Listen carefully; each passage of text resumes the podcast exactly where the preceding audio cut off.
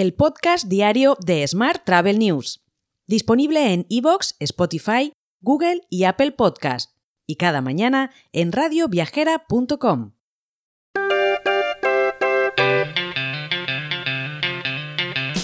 Saludos y bienvenidos, bienvenidas un día más al podcast de Smart Travel News. Vamos con la actualidad del día. El sector turístico español cierra una temporada récord, en la que la ocupación turística ha superado de media el 93%, llegando a rozar el 100% en algunos destinos, según los datos de ebooking.com. Tal y como indica Tony Raurich, el director de ebooking.com, se han cumplido las previsiones de inicios de verano, tanto en número de visitantes como en gasto. En España se ha rozado la plena ocupación en julio y en agosto, y el precio de los alojamientos ha sido un 15% de media más elevado que el año anterior. De hecho, en algunas zonas y especialmente en reservas de última hora, incluso un 20 a un 30% más caro.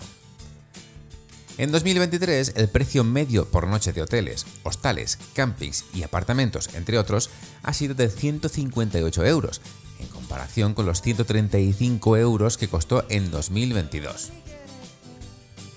Más asuntos. Tour España tendrá nuevos responsables en cinco consejerías en el exterior, concreto en la de Copenhague, Los Ángeles, Nueva York, Sao Paulo y Singapur.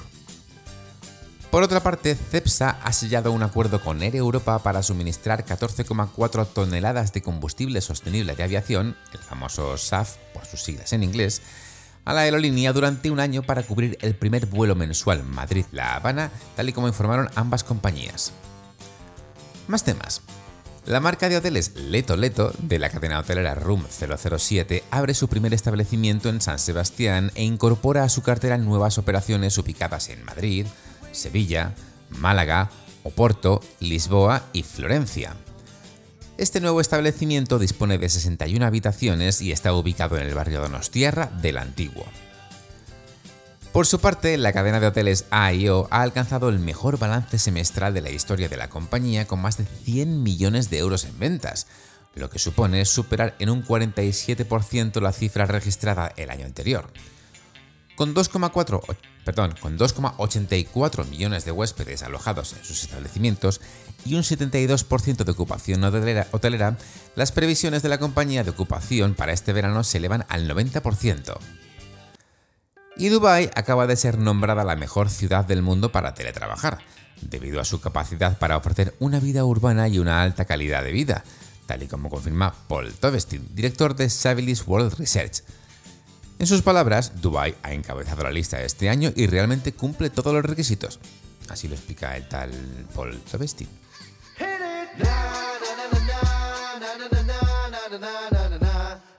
Vamos ahora con la actualidad internacional.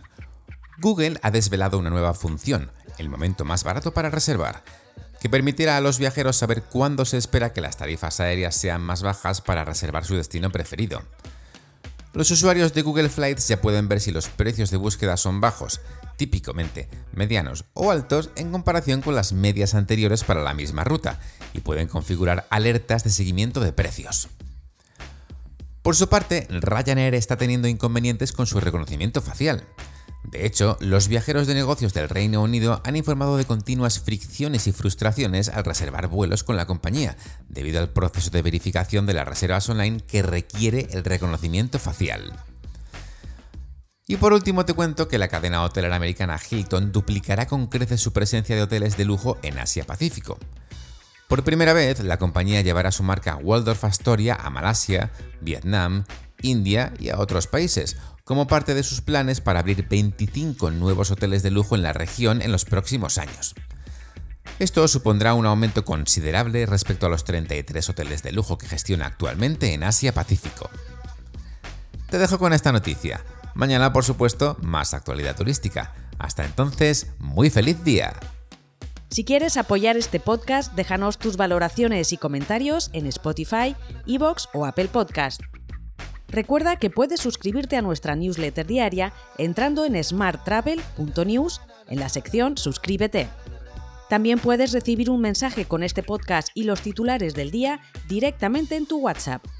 Solo tienes que añadir a tu lista de contactos el número 646-572-336 con el más 34 delante si nos escribes desde fuera de España, y después enviarnos un WhatsApp con la palabra alta. Gracias por escucharnos.